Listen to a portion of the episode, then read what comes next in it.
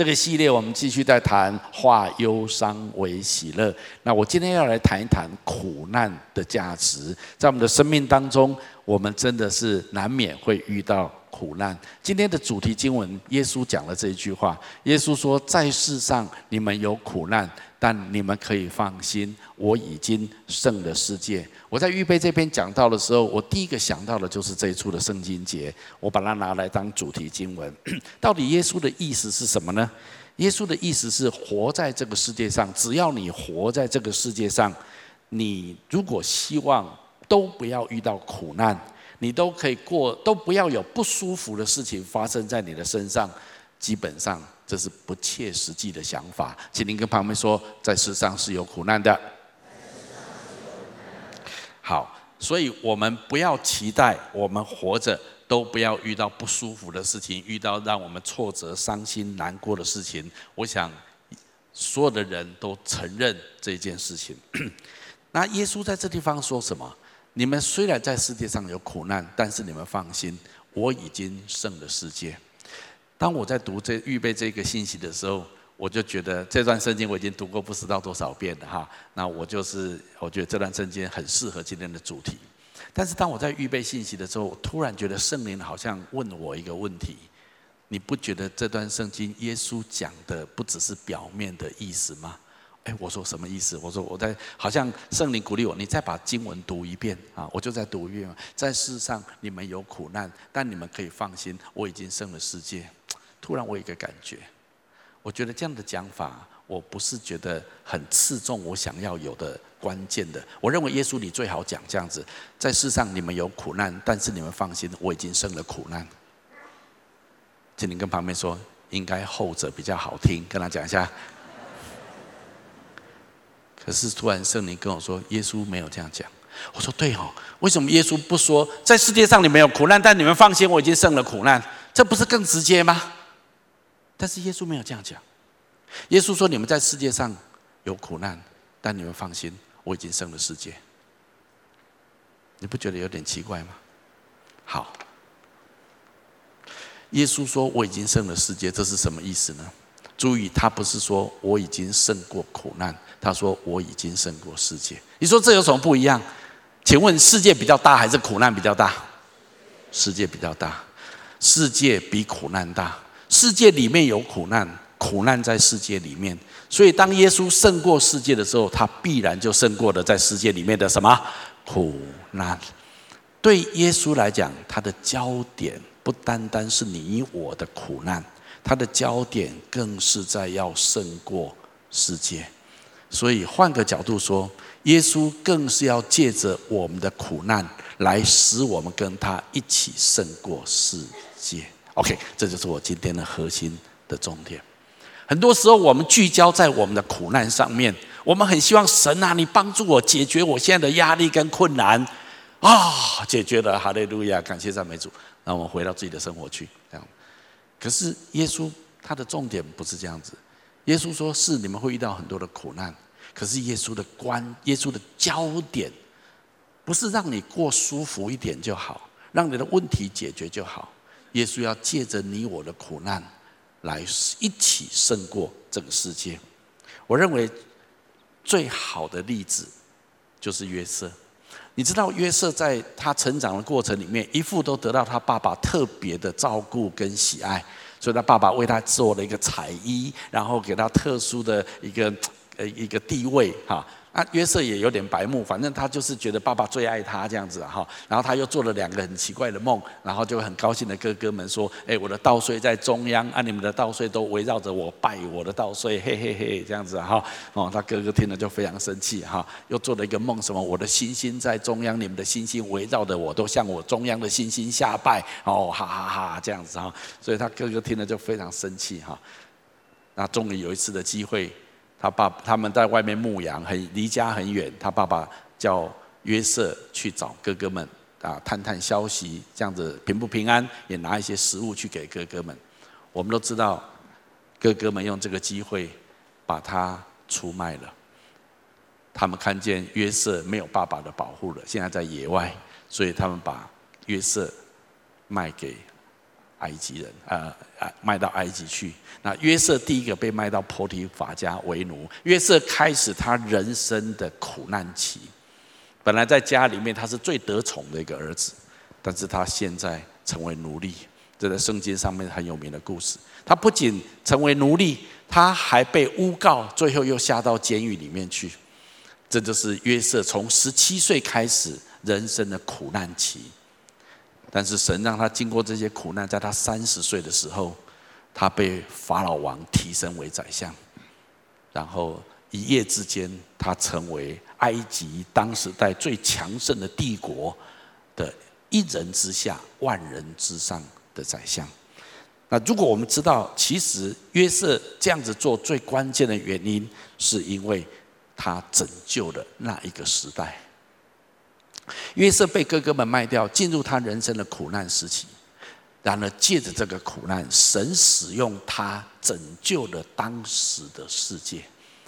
对约瑟来讲，他可能最关键的是怎么样我能够得到自由，不要当奴隶，不要被关在监狱里面。我为什么这么平白无故的被哥哥们卖到这个地方当奴隶？对他来讲，他可能专注的想要解决他生命的苦难。可是神有一个更高的计划。如果你看诗篇一百零五篇，有一段话特别在描述约瑟。那我截录其中一段话，我们一起读下来。约瑟被卖为奴隶，人用脚疗伤他的脚，他的铁链捆拘。耶和华的话试验他，只等到他所说的应验了。那个时候，神向约瑟说的话是借过借着他的梦来跟他说话，所以约瑟有能力可以解梦。也因为这样子，他解了法老王做的一个无人能够解的梦。也因为这样子，他被法老王带到他身边，成为埃及的宰相。也因为他解了那个梦，成为埃及宰相。事实上，神预备他拯救了那个时代，因为强烈的饥荒攻击那个时代。但是因为约瑟预备的谷仓，拯救了那整个时代，包括救了他自己的父亲跟哥哥们。好，这就是约瑟。我们理论上来讲，约瑟的苦难对他来讲是很痛苦的一件事情。但是神借着约瑟的苦难拯救了那个整个世界，所以很多时候我们只是想解决自己苦难的问题，神却借着苦难使我们跟他一起解决这世界的问题。所以耶稣说：“你们在世界上有苦难，但你们放心，我已经胜了世界，而不是胜了苦难而已。”神永远有一个更高的眼光跟角度在看这个世界。我们永远只是我们的角度跟眼光，但是神有一个更重要的意义，这就是我今天要讲的苦难的价值。所以让我这样讲，有些人会在苦难当中学到宝贵的功课跟价值，以至于这个世界因他而蒙福。但是有一些人在苦难当中只是忍受着苦难的本身而已。很多人认为人生就是如苦海嘛，啊，就是没有办法，你就是认命啊。这就是人生呐，或者顶多就说你就是因为前世不知道做了什么事情哈，那所以你这一世就是这一世就来承受啊你所做的这些事情的结局，这些都不是圣经的观念。圣经观念是苦难是存在的，但是苦难不是神的本意，是人犯罪之后所导致的结果。但是如果一个人在神的里面，关键在于一个人是不是认识耶稣，是不是在基督里。倘若是，那么苦难对他将不是扣分的，相反的，苦难是加分的，因为神能够叫万事都互相效力，叫爱神的人得着益处。所以苦难对于有神的人，跟对没有神的人是完全不一样的。对于一个没有神、不认识神，或者不知道这一位神是充满慈爱、全能的神。的这样子一位神，苦难对他来讲就是苦难。也许可以有一些历练，也许有一些不一样的人生的智慧的结晶，但是就是苦难。但是对于认识神的人，神有办法把你生命当中的苦难带出一个美好的价值，而且这个价值不仅对你的人生是加分，对整个世界也是加分的。这就是我今天要谈一谈，那那个价值是什么？我认为至少有三个非常重要的圣经上提到苦难的价值。第一个，我要跟大家分享，苦难使我们的品格被炼净，信心变刚强。这是我认为第一个，苦难带给我们非常重要的价值。一个人如果他在基督里面，一个人他认识神，那么他就知道神允许的任何苦难在他的生命当中，都可以带出正面的意义跟价值。圣经上有一段话，我们一起来读一下好吗？来，因此你们是大有喜乐，但如今在百般的试炼中，暂时忧愁，叫你们的信心既被试炼，就比那被火试验仍然能坏的金子更显宝贵，可以在耶稣基督显现的时候得着称赞、荣耀、尊贵。这段圣经告诉我们，熬炼、试炼、苦难，对我们来讲。让我们的信心可以被试炼，而且好像用火来熬炼那个金子一样，让它那个金子可以越炼越纯净。所以在同样在旧约有一处圣经节，我们一起读下来：鼎为炼银，炉为炼金，唯有耶和华熬炼人心。有些时候这句话听起来实在不是很舒服哈啊，但是这是事实。圣经很清楚地告诉我们，有时候我们生命遇到的试炼苦难。神使用这样子来锻炼我们的信心，还有锻炼我们的品格。圣经上还有另外一处经文，我们一起读下来：我必反手加在你们身上，炼尽你的杂渣，除尽你的杂质。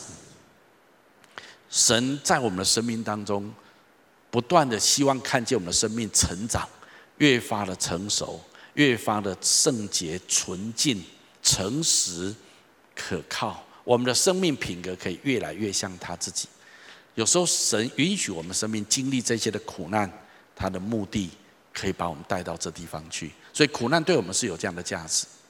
在圣经当中有很多类似像这样的人物，我认为雅各是可以我们来了解他的。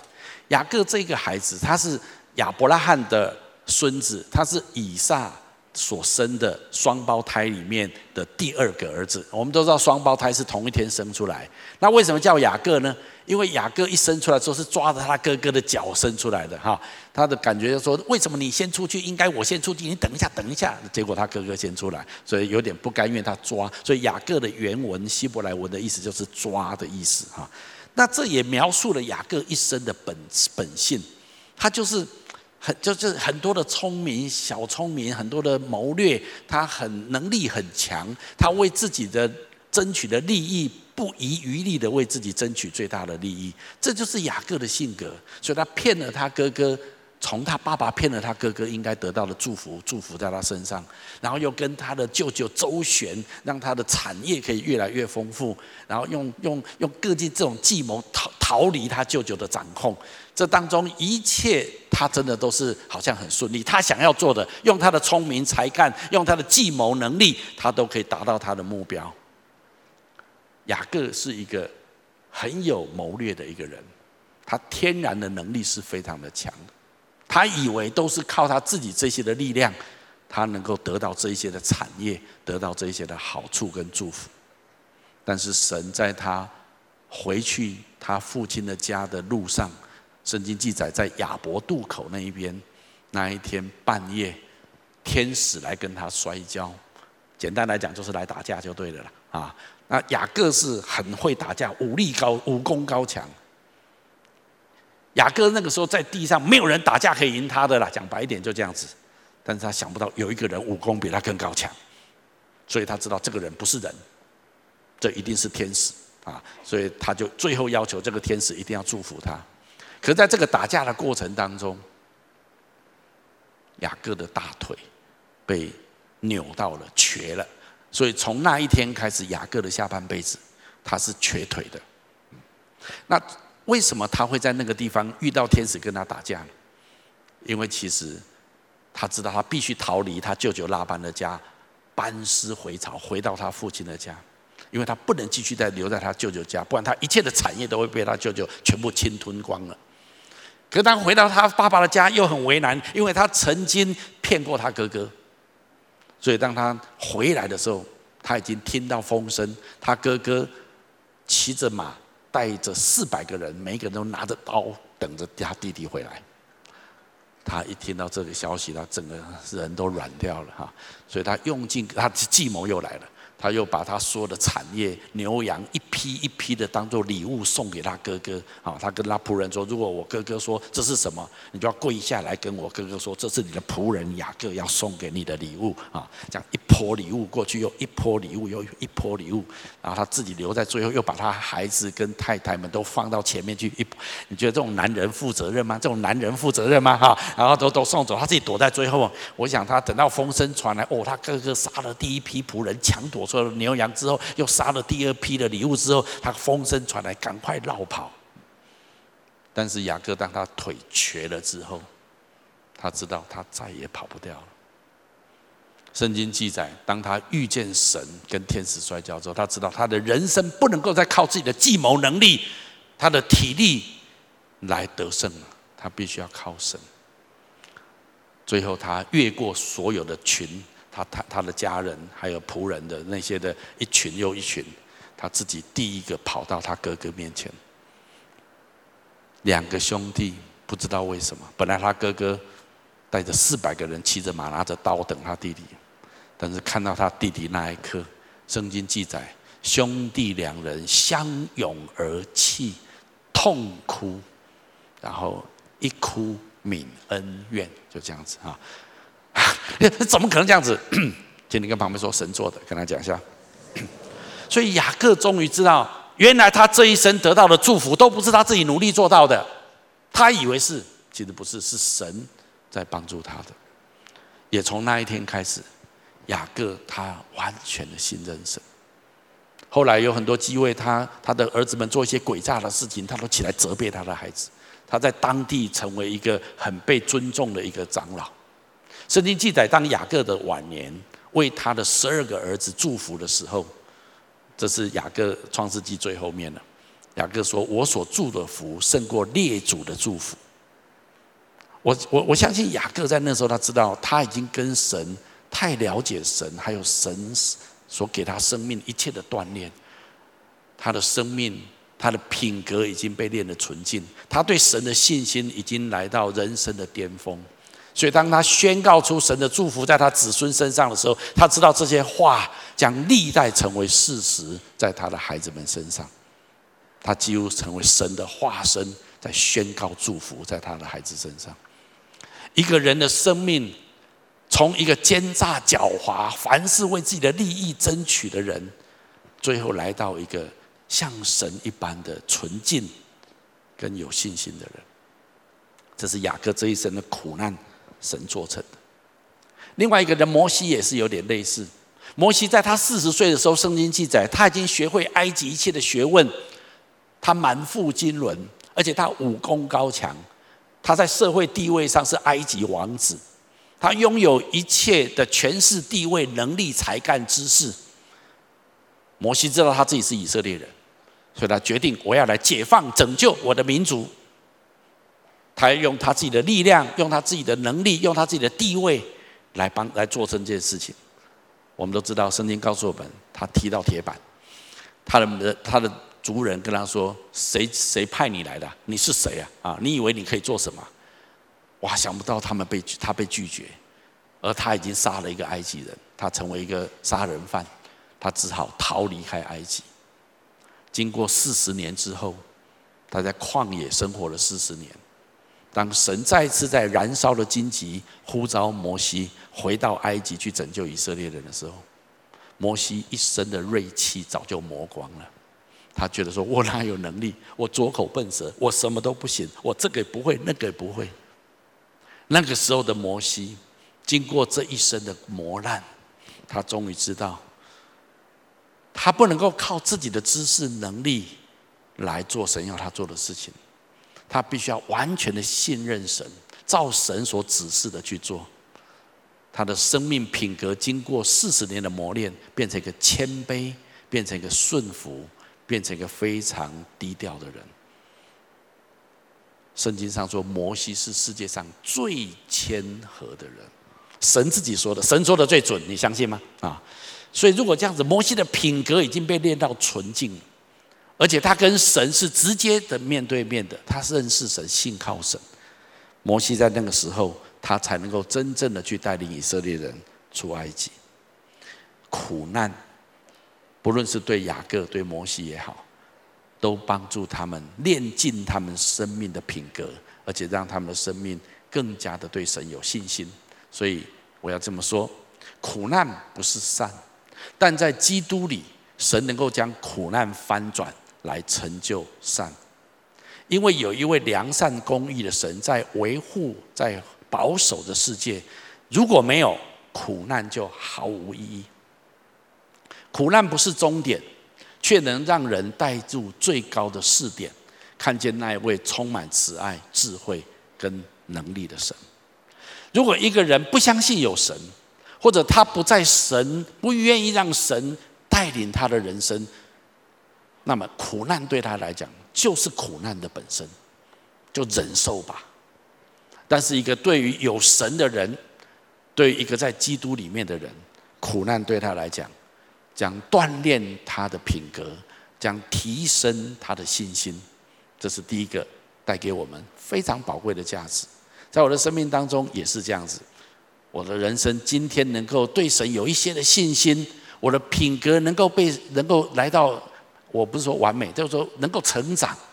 我必须说，在我人生过程当中，绝大多数也是在比较不容易、压力、困难处境当中，我我体验到神，这样子让我的信心大幅的成长。第二个，我觉得很重要的苦难的价值是，苦难使我们得以真实的经历神，而且因为经历神，我们更认识神。也因为我们经历神、认识神，我们就愿意信任神对我们人生的带领，那么我们就更容易被神成全。我觉得苦难常常有一个很重要的关键，是在苦难当中我们遇见神。是苦难锻炼我们的品格，增加我们的信心，但也因为我们的信心越来越被提升，所以我们就对神有更深的认识。苦难帮助我们认识神这件事情，我认为整本圣经再也没有比约伯记能够描述的更真实了。整本圣经约伯记是专门处理苦难这个议题的一卷书，在旧约的中央。这是一卷很困难理解的书，有人对约伯记觉得是非常为非非常难以理解的啊。但是约伯是一个怎样的人？圣经约伯记记载。约伯是一个好人，是一个义人，是一个公义正直的人，在那个时代来说是最最棒的一个人。所以在上帝的眼中，公义正直、慈爱怜悯，真的是一个很棒、很优秀的一个人。但是圣经记载，约伯在几乎一天之内，很短的时间里面，他失去所有的财产。他本来是非常有钱的人，而且他失去所有的儿女，他的儿女在一天当中全部都死亡。而且他身上染上一种疮，一种病，那个脓疮会在他身上流出来。他身体、他生命、他的家产，在很短的时间里面面临极大的痛苦跟失落。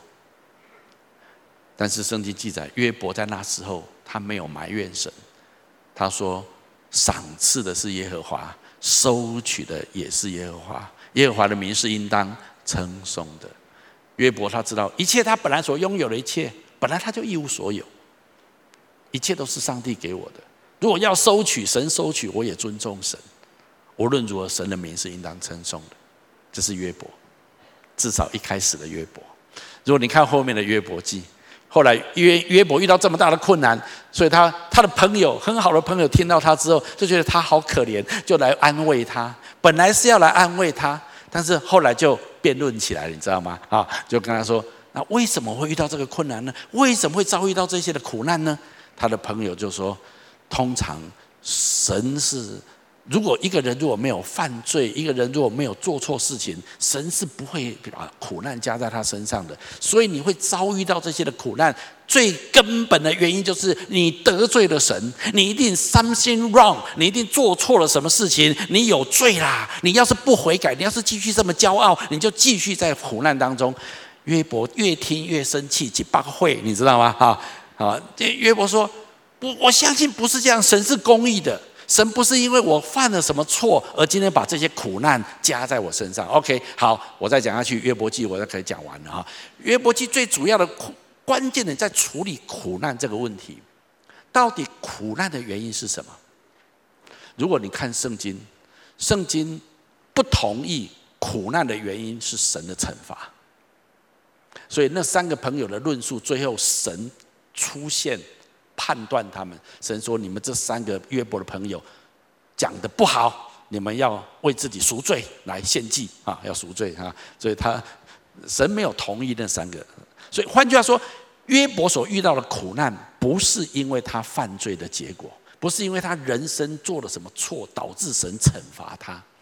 约伯记非常重要的观念，我不是说所有的苦难都不是你罪的结果，有些事哦啊，请你跟朋友说，有些是罪有应得，跟他讲一下啊。只是圣经反对所有人所经验到的苦难，都是因为你的错、你的罪、你的问题所造成的。不，圣经不是，圣经反对这样子。那好，那那么好，现在现在不是哦，不是哦。那请问那是什么？是什么？是什么原因啊？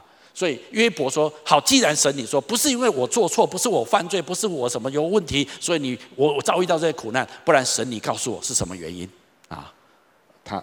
约伯在那时候哈，要求神出来面子，哇，很猛哦，很猛啊，很猛。好，OK，好，好。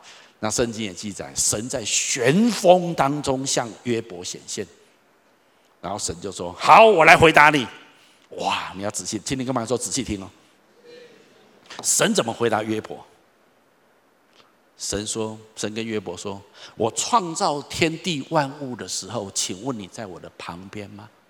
没有啊。”我让大海运行，百物滋长的时候，大自然的运作，星辰的运行，我规划这一些的时候，你在我的旁边吗？哦，没有。那不要长那么大。我创造两种很大的巨兽，那个巨兽在圣经上的研究，好像在当时代有，也许这时候没有。海里面也有强大的巨兽，它盔甲，它沉到海里面去，或者在野地上，一般是讲犀牛了，但是应该比犀牛更巨大。然后他就问约伯：“当这些野兽在奔跑、在游动的时候，你能够控制它吗？你能够把它抓起来吗？”约伯说：“没有，我不知道。”然后神说：“那你挑战我什么？”哎，回答这样子，回回答这样子，哎，到底神的意思是什么？神的意思是说：“我运作宇宙万物。”我有非常多复杂的理由跟因素，我没有责任要告诉你所有的原因、来龙去脉，还有所有的前因后果。我跟你讲，你也听不懂。但是你能不能信任我是一个公义、圣洁、慈爱的神？这样子就好。很难的，你知道吗？但是约伯最后他承认，我不是你，我没有你的眼光跟角度来看待宇宙万物所有的运行。从我的角度，我觉得非常不公，非常痛苦，非常无理头的痛苦。但是因为有你这位神的存在，我相信我这些痛苦有一天有答案。但是在我活着的时间。我放弃寻求答案，我选择相信你是一位慈爱、公义、圣洁的神。所以约伯敬拜神，向神献祭。圣经告诉我们，约伯的晚年，神加倍的祝福他，神让他原有的财产多一倍，他的孩子多一倍，而且他活到一百四十岁，他不是，他又活了一百四十岁。那时候大概已经七八十岁了，约伯看到第四代的子孙日子满足而死。好，这就是约伯记。请问，对苦难提出答案了没有？请你跟旁边说没有，跟他讲一下。他唯一的答案就是有神，而且是一个公义慈爱的神，这样就是一切的答案。我我我真的觉得，如果你硬要去解释为什么会受这个苦，为什么这个苦难会临到我身上？你一直钻，一直钻，一直钻，一直钻，你最后会忧郁症，你知道吗？因为你没有神的角度跟眼光去了解所有宇宙万物，还有从永恒的角度来看所有的事物。神也没有说你的受了苦难是你的罪、你的问题导致的，神也没有这样讲。但是神鼓励你，相信他是一位慈爱、良善、公义、圣洁的神，他掌管万有，这样子可以吗？基本上约伯就这样，所以最后约伯说什么？约伯说：“我从前风闻有你，我现在亲眼见你。”在我们人生当中有很多事情，我们真的无法理解，我们没有办法去解释为什么会这样啊？是什么导致今天这个苦难临到在我身上？我们有时候很难，有些事情我们可以理解，有些事情经过一些年日，我们可以找到答案，但是有很多的苦难，今生今世无解的。但是对那些无解的苦难，你如果相信有一位公义、慈爱、怜悯、圣洁的神，永远的长存者，那么有一天你会有答案，不是在今生今世，是你与神面对面的那一天。我告诉你，我有很多问题，那一天要问神，这样你知道吗？我的人生有很多我无解，我没有答案，但是我选择，我放弃理解。我选择用信心接受神，你是一位好神，你是一位公义、慈爱、圣洁、怜悯的神。如果所有的事情都经过我的逻辑、理性认同之后，我才接受，那么神就没有比我大多少。你了解吗？对我来讲，我也学习这个功课。当你越多的认识神之后，你就越能够亲近神。你就越能够信任神，让神带领你的人生，以至于你可以被神成全。除了约伯之外，旧约有一个非常有名的人，我认为他比当旧约的时代的人，大部分的人都认识神。这个人叫大卫。我认为大卫的大卫王很有新约的眼光，虽然他活在旧约的时代，但是大卫也是经过很多的苦难之后，他很认识神。圣经记载，当他还是一个牧童的时候，他常常赶走野兽，他常面临很多在在照管羊群的时候很多的挑战。可是他学习倚靠神，胜过这一切的挑战。他也常常在宁静的夜空，在野外跟羊度过深夜的时候，看着所神所创造的宇宙万物，用诗歌来赞美神。我相信大卫从很年轻的时候，他心中就敬拜神，就认识神。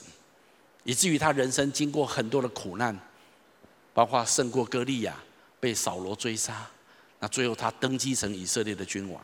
这一路上，他对神的认识，我们可以从他写的诗篇里面，我们可以了解，大卫因为许多的苦难，比任何人都认识这位神。但是我认为大卫这一生当中有一种苦难，是他所有的苦难当中最难处理的一个苦难。这个苦难就是他犯了一个非常严重的罪。很多说苦难是别人加在你身上的问题，以至于你在一个苦境困境当中。但是也有很多苦难，你知道你做了一件非常严重错误的事情，而你的人生怎么处理这个处境？大卫遇到这个问题，从圣经的故事简单来说。大卫登基当王之后，他的国势强盛，因为神与他同在，所以他几乎每一场打仗都赢，所以旁边的国家几乎全部臣服，剩下一些的反对者，有时候打一些战争。所以在他当他当王很成功的时候，不知道为什么，他有一天在露台上走路，看到另外一个女人在洗澡，然后被她的美色所吸引，然后他请人家把那个女人叫进宫内，他就跟她发生关系。然后他以为没有人知道，因为国王做什么事都可以。然后他就让他回家了。那个叫做别是巴。拔示巴回去之后，他写一封信，叫人家传给大卫说：“大卫王啊，我怀孕了，请你跟旁边说不要有小三，跟他讲一下。”最怕听到这种事情，不是吗？啊，大卫就觉得糟糕，这个就比较复杂一点。所以他就决定了，他的先生是国家的很重要的一个军事将领，是个将军，但是中阶的很重要的将军。然后他就把他的部队派回来，然后跟这个将军说：“辛苦你了，打仗很辛苦哈，你放假回家啊，回家跟你的老婆好好的生活这样子啊。”那所以让他回家。他的想法就回家就跟太太上床，谁知道那个怀孕是谁生的？那个时代又没有 DNA，对不对啊？所以他不知道，所以他就这样子。但是想不到这个将军是非常热衷于效忠国王、效忠国家。他跟国王说：“国王，我的士兵如果不回家，我绝对不会回家。”嗯，就这样子。然后国王什么啊？有这种将军啊？我叫你回家，好好的享受家庭生活，回去。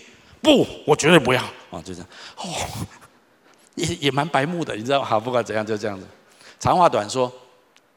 后来，国王大卫王就跟最高层的将军说：“下次打仗的时候，你把这个将军派到最前线，然后你一声令下，叫他后面的士兵全退，让他在前线被杀死。这是一个密令，请你跟旁边说，这是国王密令，跟他讲一下。你不是只有现在才这种事，以前就有这种事情，你知道吗？OK，好，果然事情就这样发生了。所以那个大将军写一封信回来，密密令密报。”照你所说的成就了，就这样子。嗯，所以国王很理所当然的把他的妻子就已经丧偶的妻子娶进来，成为他的增加一个妾，就这样子。简单来讲，大卫做完这些事情，天衣无缝，没有人国王要做什么都可以嘛，对不对？所以大概只有一两个最重要的心腹，他旁边的领袖知道，其他没有人知道。啊，那些人敢讲，敢讲，咔嚓，对不对？啊。好那继续这样子，他当王，直到有一天，有一个先知叫拿单，先知有时候会主动来见王，啊，那这个先知就来说，我要见大卫王。大卫王对先知非常尊敬的，哦，先知拿单来来，请进，请进，来，你有什么要说吗？拿单先知就跟大卫王说，大卫王，大卫啊，在你的国里面有一个不公平的事情发生，我想让你知道一下。大卫说，什么不公平的事？你说，没关系。那个先知就跟他说，在你的国家里面有一个很有钱的人，他有很多的牛羊，他家旁边住一个很穷的人，他只有一只小羊羔啊。然后有一天，这个有钱的人有一个好朋友从远地而来，那他为了要招待这个好朋友，他不杀他家任何一只羊，他去抢他旁边那家穷人唯一的一只羊羔，把他抢来杀了，请他的客人。国王，你觉得怎么样？国王拍桌，啪！怎么可以有这样的事情？这样的事情一定要处以重刑啊！然后先知就说：“那个人就是你，你。”国王：“啊，什么？什么意思？”拿单就一五一十的把他所做的事情全部都讲出来。大卫吓坏了，然后在第一时间，大卫就说：“我得罪耶和华了。”好，我为什么讲大卫？认识神，你知道没有一没有一个王是完美的，历史历代在旧约圣经里面的王都有很多的问题。但是当大卫被指出他的罪的时候，他没有用很多的借口理由去解释为自己辩护。如果你相对看扫罗王，当撒母耳先知跟他说你做错了什么事情的时候，扫罗王说。我我我，你你你帮我在众人面前啊维护一下我的面子哈，我毕竟还是王哈啊，这些事情是有他的道理。我为什么留下这些东西？为什么没有处理呢？为什么没有照你的话说自己献祭？我有我的道理，巴拉巴拉巴拉巴拉哈。他没有去正视他自己的问题，他用很多的理由跟借口来搪塞。大卫不是，当大卫被指出他的罪的时候，他第一时间直接承认我得罪神了。诗篇五十一篇是非常有名的诗篇，我们来看一下他怎么写好吗？来，神啊，求你按你的慈爱怜恤我，按你丰盛的慈悲涂抹我的过犯，求你将我的罪孽洗除净净，并解除我的罪。神啊，求你为我造清洁的心，使我里面重新有正直的灵。不要丢弃我，使我离开你的面；不要从我收回你的圣灵。求你使我仍得救恩之乐，赐我乐意的灵扶持我。我就把你的道指教有过犯的人，罪人必归顺你。最后，你本不喜爱祭物，若喜爱，我就献上。凡祭你也不喜悦。神所要的祭，就是忧伤的灵。神啊，忧伤痛悔的心，你必不轻看。所有的弟兄姐妹来，宾朋友仔细听。有谁得罪了神之后，还敢求神原谅他？在历世历代的许多人当中，大卫。太了解神，他认识神到一个地步是什么？他知道神要做的最重要的不是惩罚罪人，神最想看到的是一个罪人悔改。这样了解我意思吗？你杀死一个王，那又怎样？你惩罚他，把他丢到地狱里面又怎样？神要的不是一个人被惩罚，好让他的公义。你看我是神，我比你大，这不是神要的。神要的是一个犯罪的人，一个犯错的人，他知道他错在哪里，而且他愿意悔改。大卫太厉害了，他了神，这样你了解我意思吗？所以他说什么？赐给我，我我你帮助我赦免我，那我就把你的道指教有过犯的人，罪人必归顺你。你知道绝大多数的人。知道知道自己犯错，知道自己有问题，知道自己犯罪的时候，他第一个反应就是远离神，这样了解吗？你看孩子，孩子回家躲爸爸躲妈妈，嗯啊哦嗯，哎，归来归来归来，一定有事情啊。人的本质就是这样子。当我知道我不对的时候，我不想跟任何人见面，我想我把我自己 isolate 起来。更何况来到圣洁荣耀的神面前，我找死了我。但是大卫认识神，他知道我的神是慈爱怜悯、大过审判的神。诗篇里面有多少诗篇说：“因为你的慈爱永远长存。”大卫写很多这样的诗篇，所以大卫知道神的心。从历史上来看，大卫确实神赦特确实赦免了大卫。而且并没有把大卫革职国王的这职分，继续承诺他世代的子孙坐在王位上面。甚至在新约时代，新约有一句话盖棺论定了大卫的一生，那句话叫做“大卫是合我心意的人”。哇塞，这种人还合你心意？我都比他强，没有没有不是说，我都没有做他那么龌龊的事情，但是他竟然。他合神心，不是说他没有犯罪，他没有犯错，而是他认识神，他知道神是一个怜悯的神，充满慈爱的神，他愿意饶恕一个愿意悔改认错的人。因为大卫对神的认识，在苦难当中诸多的苦难当中，他被神继续的成全。今天太多人在苦难当中就离开神。自己犯了错就离开神，就远离教会，啊，没有用啦，连我自己都不喜欢我自己了，我看神一定讨厌我了，啊，不用你拒绝我，我直接拒绝我自己了，这样可以吗？很多人就是这样子，不认识神。大卫奸诈吗？啊，但是他真的认识神，那也真实，他真实的悔改。你怎么知道大卫真实悔改？因为晚年，因为他。年纪大了，睡不饱啊，不睡不暖啊，所以人家用送一个少女跟他陪他一起睡。圣经说他没有亲近他，他没有跟他发生任何性关系。所以大卫从那一个事件之后，大卫洁身自爱。最让人觉得不可思议的是，最后所罗门王是从那一个外遇的。人家将军的太太所生的王，虽然不是第一次的怀孕。有时候你觉得这一切不是不好的事情吗？为什么神最后是这样处理？如果我们真的了解神的心，因为你你要认识神，当你认识神，你就不害怕来到神的面前。也因为你认识他，不害怕他，你就愿意亲近他、信任他，以至于你的生命就会被他成全。所以圣经上有句话，我们一起读下来。啊，对不起，来，那赐诸般恩典的神，曾在基督里召你们，想想他永远的荣耀。等你们战胜苦难之后，必亲自成全你们，坚固你们，赐力量给你们。请你把诸般恩典圈起来好吗？如果我们对神认识，他是诸般恩典、充满怜悯的神，他呼召我们。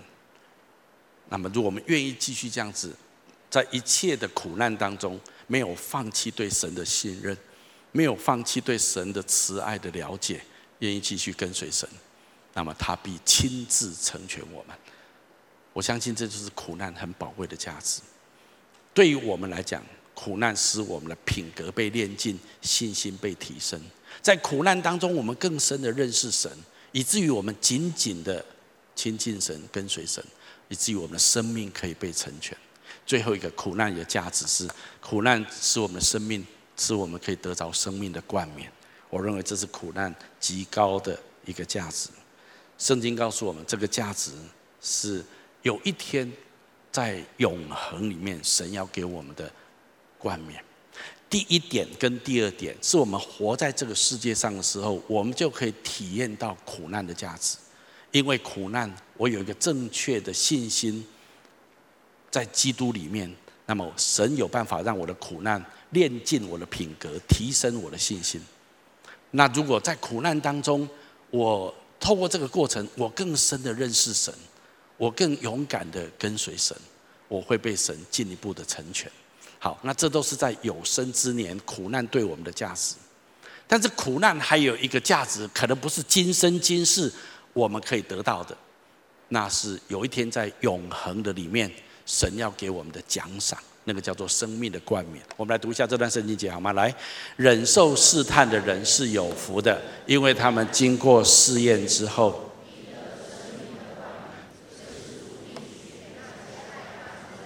今天，如果你在各样子的苦难当中，你愿意继续的跟随神，你愿意继续的爱主，愿意为真理、为福音、为了爱的缘故不放弃来跟随神，那么神说，虽然你会经过这些的苦难，但是这些的苦难有一天会成为你生命的冠冕。在圣经当中有两个新约的人物，我认为很能够预表这件事，一个是彼得。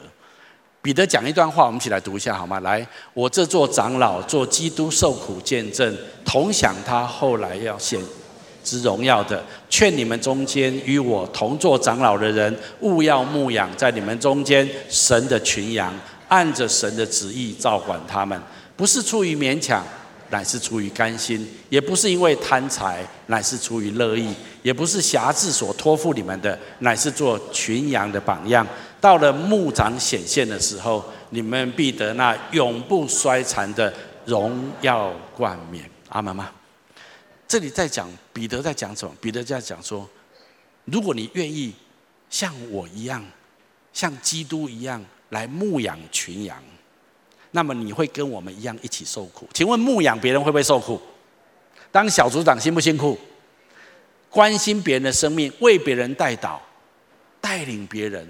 辛不辛苦？辛苦啊！有时候你爱一个人，为一个人祷告，常常陪伴关心他。有时候你觉得对方会很感激你吗？不会哦。有时候还背后讲，那个人他以为他多了不起啊！哈，他怎样？哈，这样哈啊，那这个哈。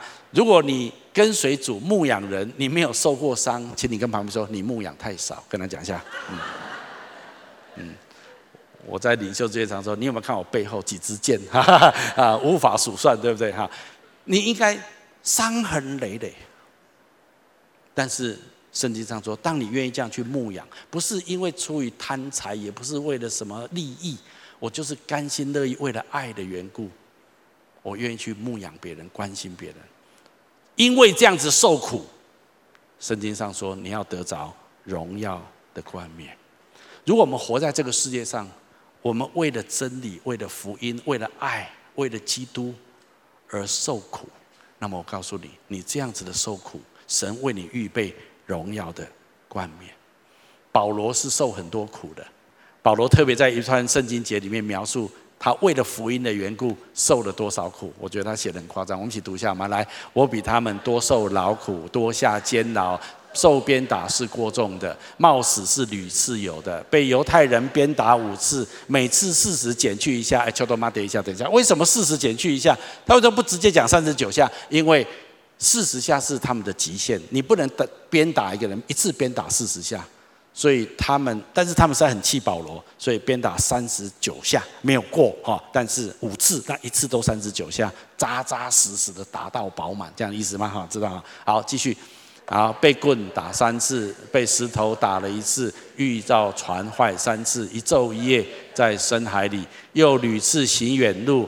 遭江河的危险、盗贼的危险、同族的危险、外邦人的危险、城里的危险、旷野的危险、海中的危险、假弟兄的危险，受劳碌、受困苦，多次不得睡，又饥又渴，多次不得食，受寒冷，赤身露体。除了这些外面的事，还有为众人教会挂心的事，天天压在我身上。我不软弱，有谁跌倒，我不焦急。除了外面这些的苦难之外，最大的压力还是当他看见他所建立的教会软弱跌倒，他所兴起来的领袖又被这世界所诱惑了，那么对他来讲，那个心的压力更大。请你跟保罗跟旁边说，保罗真的很辛苦，跟他讲一下。可是他这一切的目的是为了福音的缘故，为了基督的缘故，为了真理的缘故，为了爱的缘故。保罗在他最后一卷书写给他的属灵的孩子提摩太，他最后讲这一段话，我们读一下来。现在我被交奠，我离世的时候到了。那美好的仗我已经打过了，当跑的路我已经跑尽了，所信的道我已经守住了。从今以后，有公义的冠冕为我存留，就是按着公义审判的主，到了那日要赐给我的，不但赐给我。也是给凡爱慕他显现的人。他说有什么？有公义的冠冕。这不是世界上能够颁颁布给保罗的，不是罗马皇帝可以颁布给保罗，不用。他知道有一天在永恒的天家，神要颁布给他公义的冠冕。不止他，他也说，所有愿意为爱、为真理受苦的人，神都会给他们公义的冠冕。所以圣经上另外一处，我们一起读下来：你们要将要受的苦，你们不用怕。魔鬼要把你们中间几个人下在监里，你勿要至死忠心，我就赐给你那生命的冠冕。再一次，圣经上讲到生命的冠冕，这但是你要至死怎么样？忠心。今天我要鼓励大家，如果你今天为了福音的缘故，为了教会，为了真理，为了爱，为了基督的缘故，你受苦，特别是你去关心别人，付出你的爱，付出你的时间，因为这样子而受苦难。我告诉你，这个苦难是有价值的，这个苦难是有永恒的冠冕的。前面两个价值都是今生我们可以得着，但是苦难最棒的价值是在最后。他给我们荣耀的冠冕，我很喜欢圣经后面这一句话这么说：来，我们这至暂至轻的苦楚，要为我们成就极重无比永远的荣耀。所以我要鼓励所有的人，有时候我们极力的在逃避这世界上的苦难，尽量不要遇到痛苦，也不要遇到不舒服的事情。是，那如果真的遇到了，就像我今天说的，神如果允许一个苦难在你生命当中发生，你要相信神能够借着这个苦难。锻炼你的品格，提升你的信心，所以你能够借着这个苦难帮助你更认识神，以至于你的生命可以被神成全。但是如果有一些苦难本来你不需要去遇到的，你不需要去碰到的，而是你为了福音的缘故，为了爱的缘故，为了要给予的缘故而受苦，本来你不需要这样子的，我招谁惹谁，我过好自己的日子就好了。但是你为了给予，为了付出。为了去帮助别人而受苦，那么我告诉你，这种受苦，你有生命的冠冕，阿门吗？那那这样的受苦是值得的。下面这组圣经来，如果我们和他一同受苦，也必和他一同得荣耀。所以最后让我这样做结论：苦难有价值。这并不是说神期待我们受苦，神本身是没有苦的。但是今天在基督里面，神可以将苦难转换为对我们生命有价值的事情，使我们的生命因着苦难的经历是加分的，而不是减分的。阿门吗？但是真的，我必须说，这只有在基督里面，你才可以得到这样的祝福。所以，苦难使我们品格被炼净，信心变刚强；苦难使我们更加认识神，并且被神成全；苦难使我们生命得着生命的冠冕。而且得到永恒的荣耀。如果这样子来看，苦难真的还蛮有价值。我们一起来祷告，阿爸父神，我奉你的名来宣告你的祝福、你的恩典，要充满在我们每一位来宾朋友、弟兄姐妹的生命当中。主，让我们活在这个世界上，不是白白的受苦，乃是看见苦难的价值，让我们可以领受你在我们生命当中最大的祝福跟加分。好不好？请大家继续把眼睛闭着。在我预备这篇信息的时候，我感觉有一些感动在我心中。容许我用一些话来鼓励我们当中一些人。我觉得第一种人，你现在正在一种苦难的当中，有时候你非常的难熬、艰难，在这个时候，但是你忘记一件事情。我觉得神今天特别要鼓提醒你，也鼓励你，就是起来为你的苦难感恩。圣经上有一句话叫做“凡事谢恩”。也许你现在的苦难并没有完全脱离，你还在其中，但是起来为这个苦难感恩，因为神要借着这个苦难来使用你，祝福这个世界。就好像前面我们有个经文这样子说：“你们是大有喜乐的，只是短暂的在这个百般的试炼当中忧愁。”但是这个的目的是要让你的信心被试炼，变成比金金更宝贵。所以神在你生命当中，通过这个苦难，神要锻炼你的品格，提升你的信心。神有他荣耀的工作要做成，因为神要使用你来改变跟胜过这个世界。所以起来为你的苦难感恩。第二种人，我觉得我们当中有人，不管在现场或分堂点。你承受的一种苦难，是别人无法理解的，你也很难跟人家说明，甚至这样子的苦难，你自己心里非常清楚，是今生也无解的。虽然如此，你仍然持守着，愿意来跟随耶稣。我觉得今天神要跟你说，我的孩子，是的。你的苦难很少人能够理解，甚至从今生的角度，可能永远没有答案。但是神要跟你说，神了解，神在他那里，神有答案，神准备有一天要向你揭晓这个答案，是在你在天天国与神见面的那一天。那一天，神不仅要向你揭晓你生命中这个苦难无解的答案，神也要同时赐给你生命的冠冕。我今天觉得神特别要来安慰跟鼓励这样子的弟兄跟姐妹。有时候你承受的苦难跟压力是别人没有办法了解跟承受的，但是你仍然坚定的承担这个十字架。我相信神了解。神非常尊重，非常珍惜你的苦难。有一些苦难不是外人所能够到，特别我感觉有一些人，他是里面你内心有一种很痛苦的挣扎，有一种很深沉的黑暗，是别人无法理解的。但是我相信神了解，神给你难背的十字架，因为神有格外的冠冕为你存留。最后。不管在现场或分堂点，我们当中可能有人你还不是基督徒，或者你还不太确定你跟这位神的关系。就像我前面说的，如果没有基督，如果没有一位公义、慈爱、圣洁的神，我们人世间一切的苦难就是苦难而已。但是如果今天有一位慈爱、公义、的神，一切的苦难都变得有价值。所以你说，那那那怎么办呢？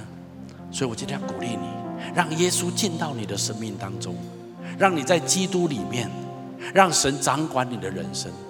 那么神就可以让你人生命当中一切的苦难，不管你人生过去的或未来会发生的苦难，神都可以使这些苦难成为你生命的加分，而不是扣分。神要使这些苦难成为你生命有价值的东西。你说，那我应该怎么做呢？如果你愿意的话，我要做一个简短的祷告，来接受跟信靠耶稣，让我们进入基督的里面，让我们领受神的救恩，让神与你一生同行。这样子，不管你再发生怎么样的苦难，神说我已经胜过世界，而且我要使用你跟我一起来胜过这个世界。你可以跟着我一起来做下面的祷告，来接受跟信靠耶稣。亲爱的主耶稣，亲爱的主耶稣，在这个时候，在这个时候，我愿意打开我的心，我愿意打开我的心，邀请你进到我的心中来，邀请你进到我心中来，成为我的救主，成为我的救主，还有生命的主宰，还有生命的主宰。我要请求你赦免我的罪，我要请求你赦免我的罪，宽恕我一切的过犯，宽恕我一切的过犯，带领我的人生，带领我的人生，活在你最美好的旨意中。在你最美好的旨意中，我愿意把一切的苦难交给你。我愿意把一切的苦难交给你。求你转换成祝福赏赐给我。求你转换成祝福赏赐给我。我这样子祷告，我这样子祷告，是奉耶稣基督的名。奉耶稣基督的名。阿门。阿门。如果你刚刚跟我做这祷告，我要非常恭喜你。我鼓励你继续来到教会，更多来认识这位爱你、创造你的神。好吧，我从座位上面站起来，我们用这首歌来回应今天的信息。我爱你。用尽我全心全意全力，荣耀高举你的名，我跟随不怀疑。我爱你，用尽我全心全意全力，在这爱的路程里，我奔跑不放弃。年少的你却不被困住，心里所难却不知失望，只在自己你付出要成就，其中无你永远的荣耀。我爱你。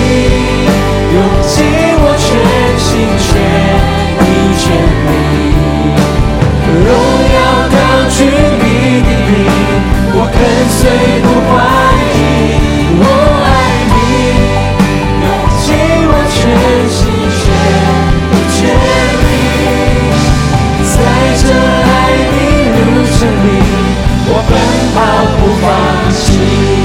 亲爱的巴父神，我奉你的名祝福每一位亲爱的来宾、朋友跟弟兄姐妹。我们宣告，我们要得着因着苦难而有的一切最高的价值，在基督里面领受这份祝福，直到永远。奉耶稣基督的名祷告，阿门。